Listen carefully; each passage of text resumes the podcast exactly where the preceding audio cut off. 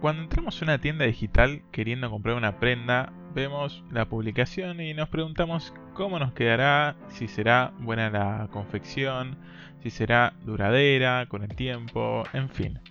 Queremos alguna garantía de que el dinero que estamos por ceder vale la pena ser intercambiado por esa cosa.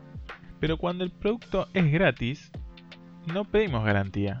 Directamente relacionamos gratis con regalado y pensamos que no hay forma de perder. Y accedemos rápidamente.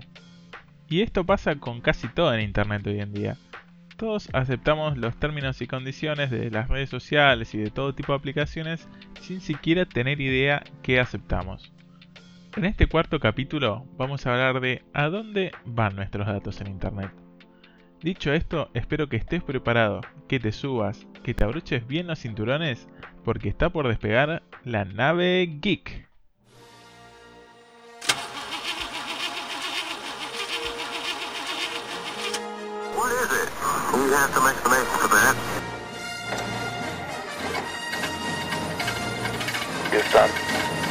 Ready for the podcast.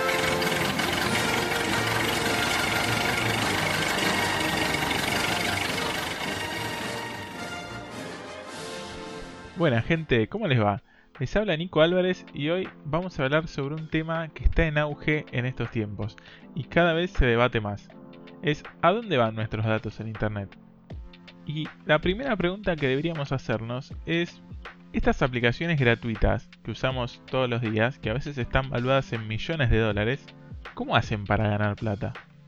Porque parece re loco que la empresa más grande de contenido multimedia, como lo es YouTube, no produzca un solo video y que Spotify no grabe ni una sola canción y que la empresa líder de movilidad Uber no posea ni un vehículo. Acá está pasando algo raro y lo raro es que no estamos viendo el producto y cuando no vemos el producto, el producto somos nosotros. Estas empresas se encargan de recopilar la mayor cantidad de datos personales, analizarlos y venderlos. Esta gente genera perfiles muy pero muy precisos con nuestra información y los venden al mejor postor.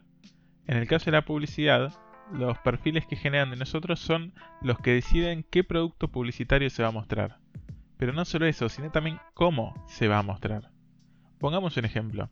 Si vos sos una persona que estuvo mirando muchos videos en YouTube sobre celulares, por ejemplo, a esta altura ya todos sabemos que la publicidad que te va a sugerir la tienda es de un celular.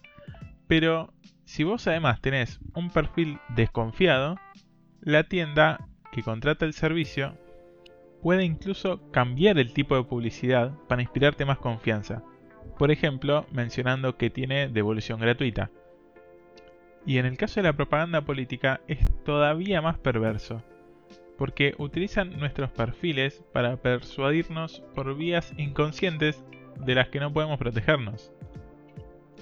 Esto de generar perfiles psicológicos se le ocurrió a una compañía llamada Cambridge Analytica. Comenzaron con un experimento social, con una aplicación y voluntarios, y como parece que la cosa iba bien, terminaron analizando 87 millones de perfiles de Facebook. Cuando esta noticia se hizo popular, las acciones de Facebook cayeron notablemente, y se sometieron a estas dos compañías a juicio por haber colaborado con la campaña política de Donald Trump en 2016. En este juicio, Facebook y Cambridge Analytica fundamentaban que no pedían autorización a los usuarios para usar sus datos porque se utilizaban de forma anónima. ¿Qué quiere decir esto? Que ellos no vendían los datos de, por ejemplo, Nico Álvarez, sino de una persona de 24 años, que es programadora, sexo masculino y todo el resto de características psicológicas.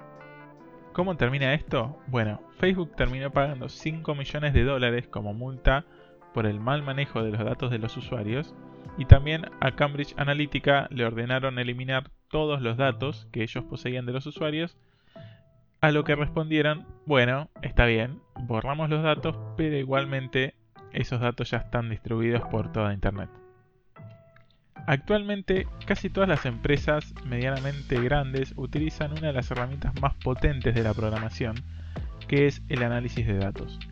Esta herramienta te permite evaluar el comportamiento de mucha, mucha gente y permite saber, por ejemplo, cómo se comporta el usuario promedio de tu aplicación o qué es lo que más se suele hacer. Netflix analiza los datos para ver cuánto tiempo estás mirando una película o a qué hora la gente empieza o termina de mirar películas y toma decisiones de negocio como por ejemplo cuántos segundos es mejor poner la espera antes de reproducir el próximo capítulo. Y de esta forma mejorar la experiencia del usuario para que siga consumiendo cada vez más. Este no es el mismo caso que Facebook y Cambridge Analytica, porque acá los datos de Netflix los usa Netflix. En cambio, en el otro caso Facebook le cedió los datos a un tercero. Con esto, ¿qué quiero decir?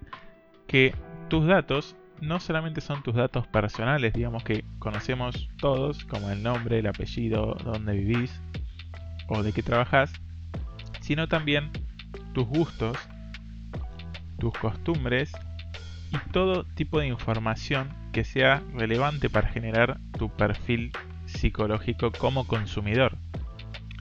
Porque al fin y al cabo lo que les interesa a las empresas que recopilan datos es tu perfil, no exactamente dónde vivís ni en dónde trabajas, sino cosas más profundas que eso.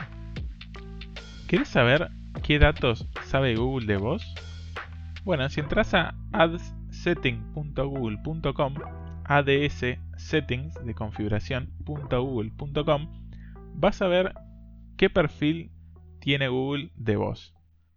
Y vas a ver lo preciso que son este tipo de algoritmos y la forma tan, pero tan específica en la que se te puede vender algo. En esta página quizá encuentres hasta cosas que vos no le prestaste atención ni te habías dado cuenta, pero generan tu perfil. Y para terminar, me gustaría decirles que este no es para nada un escenario trágico.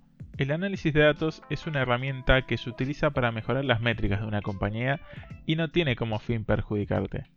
A veces pasa todo lo contrario. Al momento de buscar algo que vos querés comprar, el análisis te va a sugerir algo muy cercano a eso y esto la verdad que es muy cómodo para nosotros los consumidores.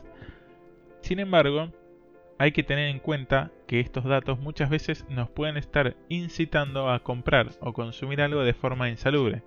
Por ejemplo, Netflix cuando te dice, che, mirate otro capítulo y son las 6 de la mañana. Y estas compañías que lo utilizan no reparan en eso, solamente quieren la mejor rentabilidad con el menor costo posible. Así que espero que te lleves de este podcast un pantallazo de a dónde van tus datos personales. Y si tenés alguna recomendación o querés sugerir algún tema para el podcast, puedes hacerlo en lanavegeekpodcast.gmail.com Y espero que nos encontremos de nuevo en la próxima estación de la nave geek.